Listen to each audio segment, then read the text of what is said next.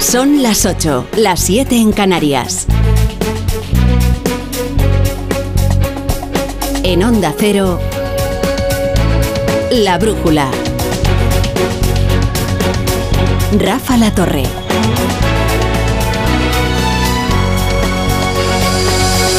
A ver si conseguimos explicarles lo que está ocurriendo ahora mismo en el Congreso de los Diputados, porque se ha vivido una sesión parlamentaria tensa, intensa y con un resultado de, de, bastante gravedad y bastante, bastante preocupante.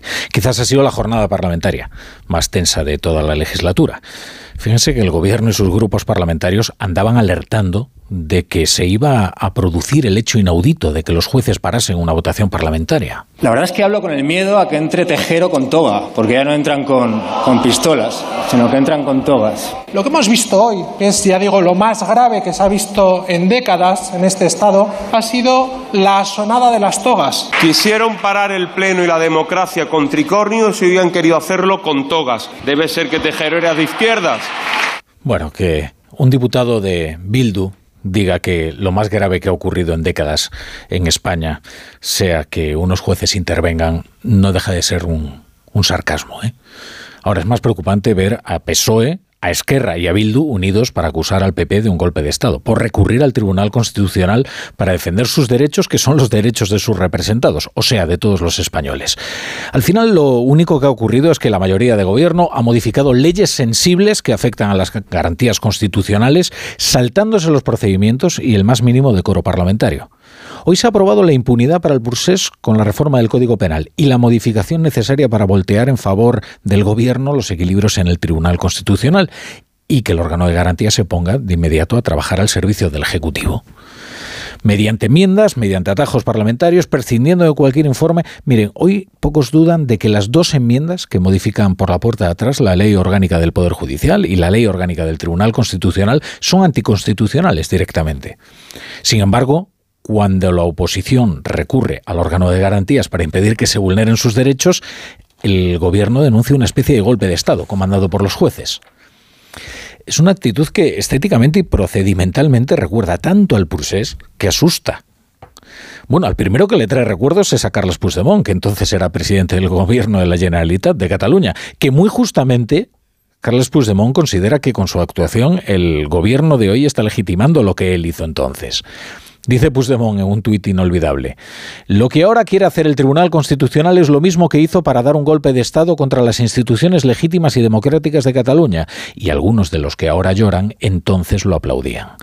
Las advertencias estaban allí, y de hace años. Ignorarle, ignorarlas es de mala fe o de ciego nacionalista. Claro, Carlos Puigdemont se siente legitimado, justamente legitimado, cuando alguien, como el socialista Felipe Sicilia, compara al Tribunal Constitucional con Tejero. La democracia en nuestro país solo ha estado en peligro con la derecha.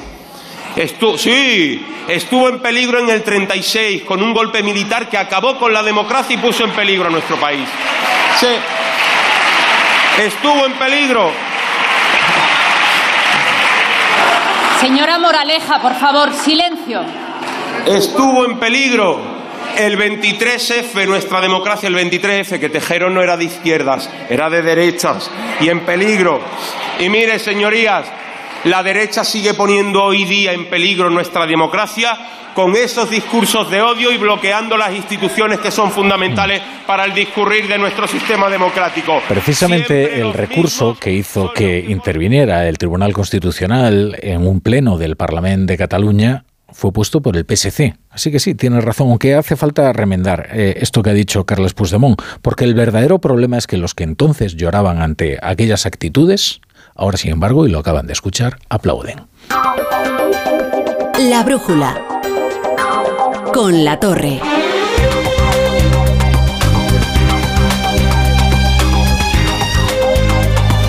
Bienvenidos a la Brújula, si se incorporan hasta ahora a la sintonía de Onda Cero. Hoy, hoy ya estaremos en horario ininterrumpido, hasta las once y media, las diez y media en Canarias, con todas las secciones y con todos los sospechosos habituales. Lo que no debiera de iniciarse es un debate y una votación en el Pleno cuando los trámites previos no han agotado todavía de resolverse algunas cuestiones que afectan a los derechos fundamentales de los diputados. Al Congreso de los Diputados no se le ha comunicado formalmente ni la interposición de un recurso ni ninguna resolución tomada por el Tribunal Constitucional al respecto y, por tanto, no hay razón para continuar con el procedimiento legislativo Intercambios como los de la portavoz del, eh, del, parlamentaria del Partido Popular, Cuca Gamarra, y la presidenta del Congreso de los Diputados, Merichel eh, Batet, resumen exactamente cuál era fin, la controversia sobre si se paralizaba o no se paralizaba el Pleno. Finalmente, el Congreso ha dado luz verde a derogar la sedición, a rebajar la malversación y a reformar la ley orgánica del Poder Judicial y la ley orgánica del Tribunal Constitucional. El Partido Popular había recurrido al Tribunal Constitucional para que frenase la votación de hoy, que pretende trastocar leyes orgánicas mediante enmiendas y que ha impedido que los grupos de la oposición ejerzan de forma regular sus derechos parlamentarios. Cuando se habla de que se han vulnerado los derechos de un grupo parlamentario, se habla de que se han vulnerado los derechos de sus representados, que son todos los españoles, ¿eh? Ni siquiera son únicamente sus votantes es que un diputado, cualquiera de los diputados que están representados en la Cámara, 350, representa a todos y cada uno de los españoles. ¿eh? Por eso es tan importante respetar los derechos de sus señorías. Todos estos argumentos les sonarán porque son los mismos que se expusieron durante el procés para defender los derechos de la oposición catalana en los, en los plenos cruciales en los que se aprobaron las leyes de transitoriedad.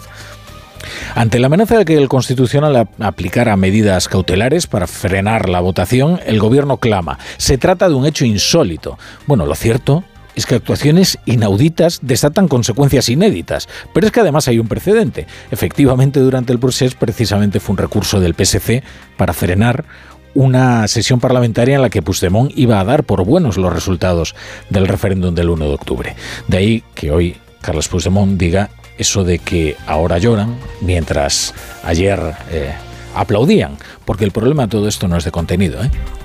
El problema no es lo que está legislando el, el Congreso de los Diputados, el problema es el procedimiento. Es a donde iba a entrar el Constitucional, al procedimiento, no al contenido. ¿Qué ha ocurrido para que el Constitucional decidiera no intervenir ahora para frenar la reforma express del Gobierno que trastoca el procedimiento para nombrar magistrados?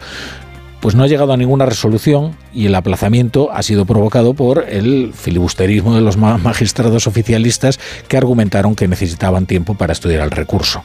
Así que no había el quórum necesario y el presidente del Constitucional, González Trevijano, tuvo que fijar una nueva fecha. Resultado de todo ello, en una de las sesiones más broncas, más desagradables que se recuerdan, entre acusaciones forzadas de, golpe de Estado, cruzadas de golpe de Estado, el gobierno de Sánchez ha logrado sacar adelante con su mayoría habitual la derogación de la sedición, la rebaja de la malversación y las reformas de las leyes orgánicas del Poder Judicial y del Tribunal Constitucional. Una especie de ley omnibus express a toda prisa con el doble objetivo de ofrecer impunidad a los golpistas del procés y poner al Constitucional de inmediato a trabajar al servicio del Ejecutivo. Vamos a volver al Congreso de los Diputados, que es donde está